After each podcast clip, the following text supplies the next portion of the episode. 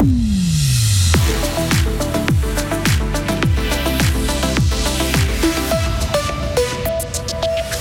Il est une des figures du sport fribourgeois. Il a fait grandir le Fribourg olympique. Philippe de Gautreau quitte son poste de président. Les éoliennes dans le canton, un sujet incontournable ces dernières années. De nouvelles études pour chercher les meilleurs emplacements vont être lancées prochainement.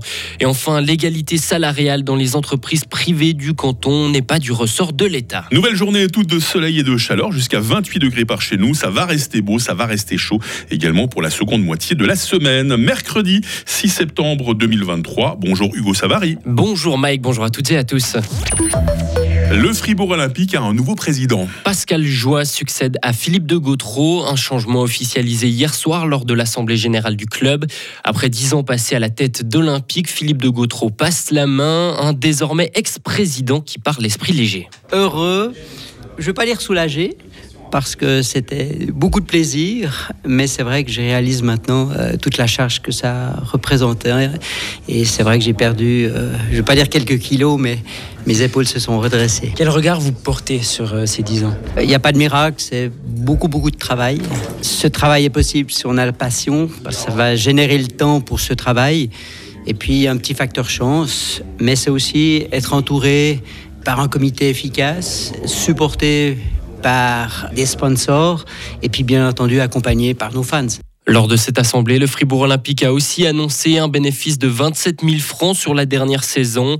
On en reparle dans le journal des sports de Léo Martinetti à 7h15. Novak Djokovic continue sa route new-yorkaise. Le Serbe s'est qualifié pour les demi-finales de l'US Open cette nuit. Il a battu l'Américain Tyler Fritz en 3-7, 6-1, 6-4, 6-4. Et pour accéder à la finale et potentiellement remporter un 24e titre du Grand Chelem, il devra affronter un nouvel Américain, soit Frances Tiafo, soit Ben Shelton. Et dans le tableau féminin, l'américaine Coco Goff s'est également qualifiée pour les demi-finales. Elle a battu la lettonne Yelena Ostapenko 6-0, 6-2 tout revoir depuis le début dans la planification éolienne du canton de Fribourg. Les députés ont soulevé hier le climat de méfiance qui règne dans ce dossier hautement émotionnel. Faut-il davantage inclure les communes et les habitants dans le processus de décision? Pas maintenant, répond le législatif cantonal. Le Parlement a par contre été d'accord de constituer un comité de pilotage composé d'experts neutres pour décider des meilleurs emplacements pour produire de l'énergie éolienne. Daniel Burdel est député du centre et syndic de Planfaillon, commune dans laquelle le parc éolien du Schwiberg pourrait voir le jour. Pour lui, les études sur le terrain sont nécessaires. Après ce vote aujourd'hui qui était très clair, le Conseil d'État doit, à mon avis, mettre en place un concept qui permet de mesurer dans les communes concernées de manière assez vite le, vent.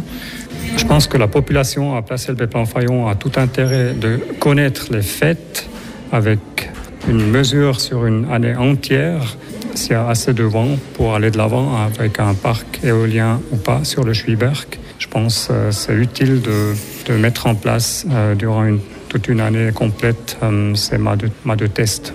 Ce comité de pilotage sera chargé de réexaminer le choix des sites potentiels pour poser des mâts et vérifier si d'autres critères que ceux retenus peuvent déterminer des meilleurs sites. Pas d'état des lieux sur l'égalité salariale dans les entreprises privées du canton. Le Grand Conseil n'en veut pas. Un postulat de deux socialistes demandait que l'État fasse un suivi détaillé du secteur privé et agisse de manière ciblée en cas de nécessité. Le gouvernement répond qu'il manque de marge de manœuvre en la matière, mais a proposé de mettre en place une enquête plus large sur l'égalité en entreprise d'ici fin 2025. Une idée également rejetée. L'augmentation du coût de la vie nous préoccupe de plus en plus. Les plaintes auprès de Monsieur Prix ont augmenté de 20% cette année par rapport à 2022. D'après Stéphane Meyerhans, elles avaient déjà fortement progressé l'année dernière. Il avait reçu le double de plaintes par rapport à 2021. Faire pousser des céréales plus résistantes à la sécheresse ou cultiver des plantes qui consomment moins d'eau. C'est une des recommandations des offices fédéraux de l'environnement et de l'agriculture. Toute une série de mesures ont été présentées hier dans le cadre de la stratégie climatique pour l'agriculture et l'alimentation 2050. L'Union suisse des paysans adhère globalement à cette nouvelle stratégie, mais elle regrette, qu'aucun moyen financier supplémentaire ne soit débloqué pour la mettre en œuvre. Et pour terminer à l'étranger, il était un des leaders d'extrême droite qui a poussé à l'assaut du Capitole aux États-Unis en janvier 2021. L'ancien chef du groupe américain des Proud Boys, Enrique Tarrio, a été condamné à 22 ans de prison pour cette attaque du Parlement des États-Unis.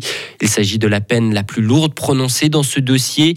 Le 6 janvier 2021, quelques 200 membres des Proud Boys avaient pris d'assaut le Capitole suite à l'élection de Joe Biden. Ouais, euh, traumatisme durable dans l'histoire de l'Amérique récente, Hugo. Hein. ça a traumatisé les États-Unis et ça, ça les a profondément divisés aussi. Hein. Attaqué la démocratie directement. heureusement qu'on va parler d'un petit héros beaucoup plus rassembleur très vite dans la question du jour. Merci Hugo de nous informer. On vous retrouve très vite avec toute l'équipe qui va vous passer le bonjour au grand complet. Hein. Retrouvez toute l'info sur frappe et frappe.ch. 6h06, voici la météo. La météo avec Frappe, votre média numérique régional. Pourrait prendre un copier-coller et faire la même météo tous les jours. Je suis sûr que vous ne remarquiez pas la différence. Cette journée de mercredi va être bien ensoleillée. Il y a juste quelques grisailles matinales, ça et là sur le plateau. Normal, après tout, on est au mois de septembre. Les minimales, 13 degrés à Romont, 14 à Fribourg, 15 à Estavayer-le-Lac, 16 à Châtel-Saint-Denis. Et puis nos maximales aujourd'hui, 26 degrés à Charmey et à Bulle, 27 à Fribourg, 28 à Morat. Il fait très chaud en altitude, limite du zéro, rendez-vous compte, à 5100 mètres. Euh, demain sera toujours bien ensoleillé. Il y aura de rares cumulus en montagne l'après-midi. Température minimale 16 degrés, maximale 30. Pas de changement pour la fin de la semaine. Toujours du soleil et toujours ces maximales autour de 30 degrés. Nous sommes mercredi, nous sommes le 6 septembre, 249e jour. Que vous vous prénommiez Eve ou Bertrand, dans les deux cas, je vous souhaite une très très très bonne fête. Le soleil nous fera coucou à 6h57. Il commencera à bailler à 20